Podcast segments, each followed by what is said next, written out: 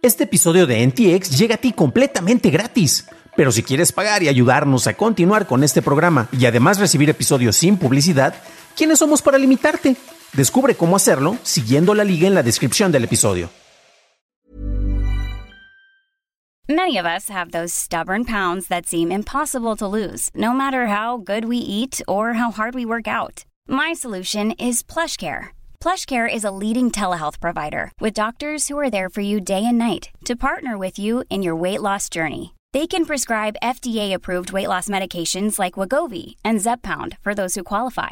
Plus, they accept most insurance plans. To get started, visit plushcare.com slash weight loss. That's plushcare.com slash weight loss. Crunchyroll sube sus precios, trabajadores y gerentes no opinan lo mismo del home office y las implicaciones de quemar una obra después de digitalizarla y convertirla en un NFT. Estas son las noticias de Tecnología Express con la información más importante para el 27 de septiembre de 2022. La sonda DART de la NASA se estrelló contra un asteroide este lunes, cumpliendo así su misión. DART es el nombre para la prueba doble de redireccionamiento de asteroides, la cual envió imágenes del Dimorphos, el cual contaba con 160 metros de ancho hasta el momento del impacto. La colisión intencional fue diseñada para probar si las rocas espaciales que se aproximen con dirección a la Tierra pueden ser redireccionadas. La NASA tardará algunas semanas en confirmar qué tipo de cambio tuvo Dimorphos en su trayectoria después del impacto. En un reporte publicado este martes, Meta confirmó la eliminación de una red de 84 cuentas falsas en Facebook provenientes de China, las cuales buscaban interferir en la política estadounidense en el camino a las elecciones que se llevarán a cabo el próximo noviembre. El informe de Meta afirma que las cuentas se hacían pasar por ciudadanos estadounidenses y atacaban a políticos publicando comentarios sobre temas sensibles. Meta no confirmó si esta red de cuentas está vinculada con agencias de inteligencia china. El informe además describe el desmantelamiento de una red de 1.600 cuentas con sede en Rusia y enfocadas en diseminar propaganda en contra de Ucrania en países europeos. Dicha red generó publicaciones con información falsa en redes sociales y sitios que imitaban a medios de comunicación establecidos. Meta dijo que esta red fue la más grande en su categoría y ha sido detenida desde que se inició en la guerra de Ucrania. Crunchyroll anunció un incremento en sus planes de suscripción en México. El plan fan pasará de los 100 a los 119 pesos, el mega fan sube a 149 pesos y el plan anual mega fan quedará en 1499 pesos, con la ventaja de que si te suscribes anualmente solo te cobrarán 10 meses en lugar de 12. La prueba gratuita de 14 días permanecerá exactamente con el mismo costo, ya que, bueno, sería un poco extraño que dejara de ser gratuita, ¿no? Y los nuevos costos empezarán a aplicarse a partir del 31 de octubre. Microsoft es la empresa que ha dado el mejor seguimiento a prácticas y culturas laborales, especialmente durante la pandemia. En su estudio más reciente se notan las diferencias de percepción del trabajo en casa por parte de los trabajadores y los supervisores. Mientras que el 87% de los trabajadores dicen que el home office incrementó su productividad, el 85% de los supervisores opinan lo contrario. Previamente, el CEO de Microsoft, Sasha Nadella, dijo a la BBC que los altos niveles ejecutivos necesitan superar el miedo a la poca productividad desde casa. Uno de los puntos interesantes es que, basados en distintas mediciones, se registró que buena parte de los trabajadores montaban un teatrito de la productividad, haciendo cosas como mover el cursor del ratón para demostrar que estaban conectados, o se unen a juntas de Zoom aunque éstas no sean productivas. Se estima que una hora laboral al día se pierde al pretender ser productivo. En este estudio se revisó información de 20.000 trabajadores de 11 países a través de indicadores de productividad de Microsoft 365 y tendencias laborales en LinkedIn. Pasamos a la noticia más importante del día, y es que en una interesante campaña publicitaria el pasado 30 de julio, el CEO de Frida NFT, Martín Mobarak, anunció la digitalización del dibujo Fantasmones Siniestros, hecho por Frida Kahlo. Esta obra formaba parte de su colección personal y estaba valuada en 10 millones de dólares. Después de la digitalización se acuñó para vender 10.000 copias del dibujo en formato PNG como NFT, así como algunos videos y GIFs para poder exhibirse en este formato. Hasta aquí todo normal, excepto porque después de trasladar la obra al metaverso, la misma fue quemada en una ceremonia en un evento privado para quienes adquirieron su pieza. El CEO anunció que se donaría el 30% de las ganancias obtenidas por la venta de NFTs a organizaciones con causas sociales o museos. Se esperaba recaudar más de 800 millones de pesos por la venta, cuatriplicando su valor original. El problema viene debido a que el Instituto Nacional de Bellas Artes y Literatura, o el INVAL, está armando un expediente para proceder en contra del CEO. En México tenemos un decreto publicado en 1984 en el Diario Oficial de la Federación que declara monumento artístico a toda la obra de la pintora y la destrucción intencional de un monumento artístico constituye un delito de acuerdo con la Ley Federal sobre Monumentos y Zonas Arqueológicas, Artísticas e Históricas. Esto incluye a obras que sean propiedad de la nación a través de museos, así como obras que pertenezcan a particulares. Esas fueron las noticias y ahora pasamos al análisis. Pero antes de hacerlo, déjanos una calificación de 5 estrellas en Apple Podcast, Spotify o un like en YouTube, que no te cuesta nada. Esta noticia es un poco vieja, yo lo sé, pero he estado en las últimas dos semanas eh, muy presente dentro de los distintos medios y está dando mucho de qué hablar porque hemos tenido respuestas ya por institutos oficiales sobre qué es lo que pasó. Tenemos a Frida Kahlo, que es una de las artistas mexicanas más conocidas y con mayor impacto cultural. Honestamente, de su época, de su generación y por el estilo no era la mejor. Busquen a María Izquierdo, eh, originaria de San Juan de los Lagos, entonces eh, consideren que yo tengo un bias hacia esa zona porque es del lugar del que yo soy nativo. Y pues eh, resulta que era mucho mejor pintora y llegó a exhibir en Estados Unidos y en otros países antes incluso que Frida Kahlo. Pero bueno, esos son subjetivismos míos, pero igual hagan la búsqueda, ¿no? Y pero la cuestión es que gracias a su historia personal y a las tragedias que ella tuvo y las personas con las que se codió, logró posicionarse de una mejor manera y de esta manera su obra logró tener una mayor difusión. En este programa ya hemos hablado previamente sobre los NFTs, así como qué es lo que en realidad representa cuando compras uno de estos tokens no fungibles. Básicamente estás pagando por un registro en Internet.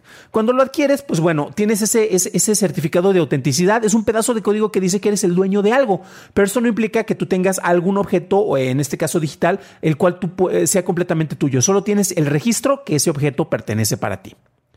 Tenemos varios objetos físicos que están relacionados con NFTs. Por ejemplo, hay restaurantes que te ofrecen botellas de vino y tú las puedes comprar en línea, se te da el certificado y es básicamente como el título de propiedad. Y te pueden mandar la botella o tú cuando vas a ese restaurante, en caso de que no las manden y es una botella muy fifi, este, bastante, bastante cara, pues vas ahí y básicamente se, eliminaría, por decirlo de alguna manera, el registro, eh, se le daría alguna especie de nulidad en el momento en el que, cual tú lo estás canjeando. Entonces, pues bueno, es, es, un certificado a final de cuentas. Y hay otros en los cuales tú estás creando, por ejemplo, un objeto, un objeto digital y cuando se está planteando la creación, por ejemplo, de un modelo 3D como modelo físico en, una impresora 3D, por poner, un, ejemplo en particular, pues resulta que se tendría que destruir uno ya que no puedes tener este, un registro perteneciente a dos objetos, al menos con las reglas con las que se plantea, porque nadie te dice tampoco que no puedas hacerlo, ¿no? Y en este caso, finalmente vamos a pasar algo porque estamos viendo algo que podría ser una escena o la base del siguiente guion de una película de Michel Franco, en donde se muestra la frivolidad tremenda de las clases altas. Y es que tenemos la culminación de la campaña de Frida NFT.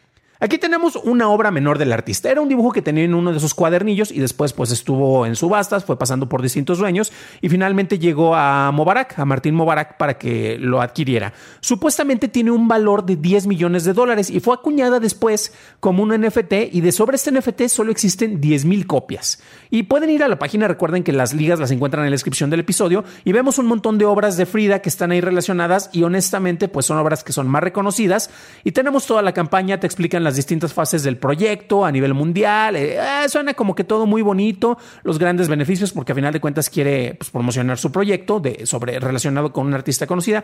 Cabe resaltar que este proyecto no tiene nada, que, nada de relación con quienes administran, eh, pues ahora sí que el Estado o, el legado del artista de, Frida Kahlo en este, en este caso. Entonces ahí tenemos una peculiaridad muy interesante. Y estamos este, viendo aquí algunos detalles, como que, por ejemplo, me, está diciendo ahorita Chrome que ya no podría reproducir la secuencia de video. Eh, perdón para los que nos están acompañando en audio. Y es que tenemos algunos problemas que están eh, relacionados con la manera en la cual se está haciendo esto. Y honestamente es un movimiento mercadológico por parte de, esta persona. Eh, de hecho, ustedes pueden llegar a ver lo que ocurrió con el evento, concretamente con, con la representación sobre esta ceremonia en la cual esta obra eh, eh, según la visión de esta persona, que honestamente es un millonario, bueno, él es millonario, debe ser más, más negocios que yo, pues hace la adquisición, se hace la venta, se hace este, la promoción de los NFTs, se organiza una fiesta en Miami, eh, vamos a hablar de esto y vamos a quemar precisamente la obra para que esta trascienda a los cielos después de que fue digitalizada. y pues bueno, honestamente, eso de que tú puedes democratizar el arte también porque compraste un NFT que es una copia en este caso precisamente de una obra que existía en formato físico y ahora está digitalizado nuevamente, esto es como para personas que tienen más dinero que neuronas en funcionamiento. ¿Y por qué? Porque a final de cuentas, pues bueno, ¿qué es lo que está ocurriendo? Y ya lo hemos mencionado, cuando compras un NFT estás comprando un registro. Claro, tienes la digitalización, yo en este momento puedo ir y descargar el JPG, en algún lugar, lugar lo voy a encontrar, o el GIF relacionado con la obra, y sin pagar por este NFT voy a tener la misma, la réplica, porque ya no, ya no existe la obra original. Entonces aquí se vienen distintas discusiones que yo creo son muy importantes. Y es que también tenemos la cuestión de que, de acuerdo con declaraciones de institutos culturales nacionales, la obra es parte del legado cultural nacional. Y es que, aunque tú tengas esto como una propiedad de una colección privada, como es el caso que, que tenemos acá, esta obra tiene una importancia que va más allá eh, a los intereses de los particulares. Y, por ejemplo, si, empezamos a ver algunas de las, de las cuestiones que pasan en video, para los que nos estén acompañando en nuestro canal, en YouTube nos encuentran como Noticias de Tecnología Express, me llamaba la atención porque cuando llegan incluso con el maletín de, en el cual va, va, a llegar la obra aquí con el cuerpo de seguridad, nuevamente esto es más que nada un movimiento mercadológico, llegan con un maletín Newer, nada más para que tengan este entendimiento, Newer es una marca china que hace cuestiones de, que hace un montón de baratijas que son rendidoras. Las lámparas que estoy utilizando en este momento son Newer, o sea, eh, eh, es un producto incluso barato. Entonces, ahí ves el nivel de preocupación o de calidad que se le estaba dando a este evento. Un maletín Newer. Y de hecho, es una de las lámparas, como la que pueden ver que está en la parte de allá atrás eh, calculando el tamaño. Entonces, bueno, de ahí llegan, sacan el cuadro y qué van a hacer con la obra. O, pues en una ceremonia la van a quemar en copal. Tenemos mariachis, justamente lo que la artista, en este caso Frida Kahlo, hubiera deseado, porque de esta manera su obra va a trascender y va a ser parte del metaverso verso. Bullshit. O sea, honestamente, estas cuestiones que están pasando por aquí es un truco mercadológico. Me encantaría creer que no quemaron la obra original, pero bueno, de esta manera sería como que les vi la cara y se los estuve vendiendo con un montón de palabras de moda, buzzwords, en este caso NFTs, metaverso y todo eso. Y es que estamos representando el futuro, pero nuevamente es para personas que no tienen un entendimiento precisamente de cómo funcionan estas cosas. Como lo mencionaba, pues ya tenemos eh, la queja por parte de, distintos institutos culturales. Eh, entre ellos ya se ha dicho que no han recibido ninguna aportación por parte de este millonario, que precisamente dijo que parte de las ganancias, el 30%, de lo que se recaudara por la venta de los NFTs se iba a donar a distintos institutos. Vamos a ver si las cuentas en realidad coinciden con lo que está declarando, pero también tenemos otras discusiones porque el manejo de una obra, nuevamente en este caso se está comprando un registro. El objeto físico se digitalizó, tienes otra una copia precisamente sobre un original que no existe pero eso es también bastante interesante porque refleja muchas de las cuestiones que están ocurriendo dentro de, este entorno y las discusiones sobre la propiedad y sobre el valor que tienen los objetos. Claro, son copias digitales y alguien va a poder, hacer una réplica. Yo ahorita les decía, eh, tal vez la puedo imprimir, alguien más vivaz podría hacer una copia a mano sobre la obra, pero esta obra tendría el mismo valor que el original porque ya tiene una historia extra eh, podría venderle en 11 millones de dólares, por decirlo de alguna manera. Es algo que se podría comprar como una copia en un museo, como pasa con las postales de la, Mona Lisa. ¿Se le permitiría a alguien más hacer este tipo de cosas? O sea, por ejemplo, hay, a, mí me tocó ver exhibiciones en, Italia en el cual había eh, obras menores de Leonardo da Vinci, como algunos bocetos y dibujos. Pues técnicamente es lo que ocurre aquí, con un boceto y un dibujo de, Frida Kahlo, y por el gracias al, nombre y el reconocimiento que tiene el autor, pues resulta que tenía un, cierto valor asociado. Si hubiera un, un pañuelo con mocos de Dalí, también se permitiría hacer eso. Cuando una obra no es propiedad incluso del mismo autor eh, que la crea porque esto es patrimonio de la nación, entonces estamos viendo que tú aunque creas algo, pero se declara de alguna manera, como ocurre en este caso con la obra de Frida eh, o de Diego Rivera, eh, pues entonces ya no es tuyo, ya, se, ya no le pertenece ni siquiera a tu familia o tus herederos, sino que le pertenece a toda la nación. Quedan muchas preguntas, este es un movimiento mercadológico que creo que fue interesante, pero nuevamente, y no me canso de repetirlo, igual algún día tal vez me van a mandar los golpeadores por lo que estoy diciendo, pero son cosas que están hechas para tratar tratar de apantallar a personas que no les, que, no se ponen a analizar mucho sobre estas situaciones y tienen más dinero que neuronas en activo. Pero eso es lo que opino yo. ¿Qué opinas tú? Déjamelo en los comentarios en nuestro canal en YouTube, ya que me interesa saber tu opinión. Para un análisis más a detalle en inglés, visita dailytechnewshow.com en donde encontrarás notas y ligas de interés. Y si quieres impresionar a tus amigos explicando qué es y qué no es un NFT, revisa nuestro episodio 176 en donde explicamos qué es lo que efectivamente quieres cuando compras uno de estos Pokémones, o sea, un NFT. Eso es todo por hoy. Gracias por acompañarme. Nos estaremos escuchando en el siguiente programa y deseo que tengas un magnífico martes.